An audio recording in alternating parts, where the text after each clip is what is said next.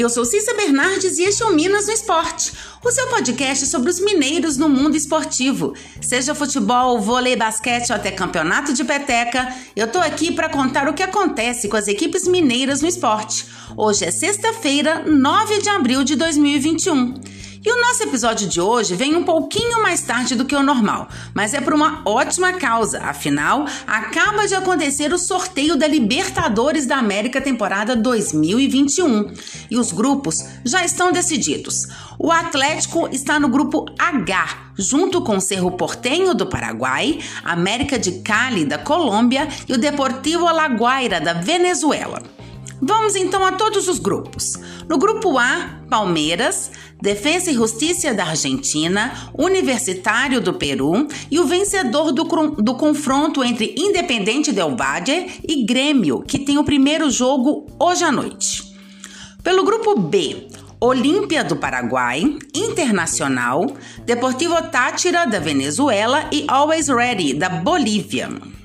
Pelo grupo C, Boca Juniors da Argentina, Barcelona do Equador, The Strongest da Bolívia e o vencedor do confronto entre São Lourenço e Santos. O Santos já venceu a primeira partida. No grupo D, River Plate da Argentina, Independente Santa Fé da Colômbia, Fluminense e o vencedor entre Bolívar e Junior Barranquilla. No grupo E, São Paulo, Racing da Argentina, Sporting Cristal do Peru e Rentistas do Uruguai. No grupo F, Nacional do Uruguai, Universidade Católica do Chile, Argentinos Júnior da Argentina e o vencedor de Libertar e Atlético Nacional. Pelo grupo G, Flamengo, LDU do Equador, Vélez Sarsfield da Argentina e União La Calera do Chile. E mais uma vez o grupo H com Cerro Portenho do Paraguai, Atlético, América de Cali da Colômbia e Deportivo La Guaira da Venezuela. Os primeiros jogos acontecem ainda em abril, entre os dias 20 e 21. Campeonato Mineiro. Ontem no Independência, o América e Patrocinense empataram em 1 a 1 pela oitava rodada da competição. Jean abriu o marcador aos 41 minutos do primeiro tempo para o Patrocinense. E quase no finalzinho do jogo, já nos acréscimos, Ribamar empatou para o América, impedindo assim que o Coelho saísse de campo com derrota. O coelho do técnico Lisca entrou em campo com Matheus Cavicchioli, Joseph, depois Gustavinho, Eduardo Bauerman, Anderson e João Paulo. Sabino, depois Diego Ferreira, Juninho, Alê e Marcelo Toscano, depois Bruno Nazário, que fez a sua estreia. Ademir, depois Leandro Carvalho e Rodolfo, depois Ribamar, o autor do gol. O patrocinense do técnico Rogério Henrique jogou com Edson, Ferrugem, Alisson, Breno e Jonathan Mock, Michael Lucas, Weasley e Ícaro Michel, depois Matheus, Jean, autor do gol, Carrara, depois Fernando e Wallace Lima, depois Giba.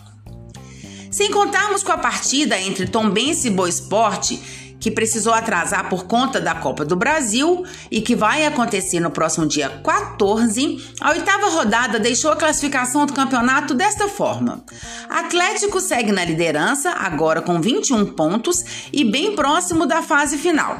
Perdão, da fase semifinal. Em segundo, o América com 16 pontos, Cruzeiro é o terceiro com 14 pontos, em quarto, a URT com 12. Pouso Alegre e Caldense têm 11 pontos cada no quinto e sexto lugar, respectivamente. Em sétimo, o Uberlândia está com 10 pontos, assim como o Tombense, que vem em oitavo e tem um jogo a menos. O Atlético é o nono, com 9 pontos, mesma pontuação da Patrocinense, que vem em décimo.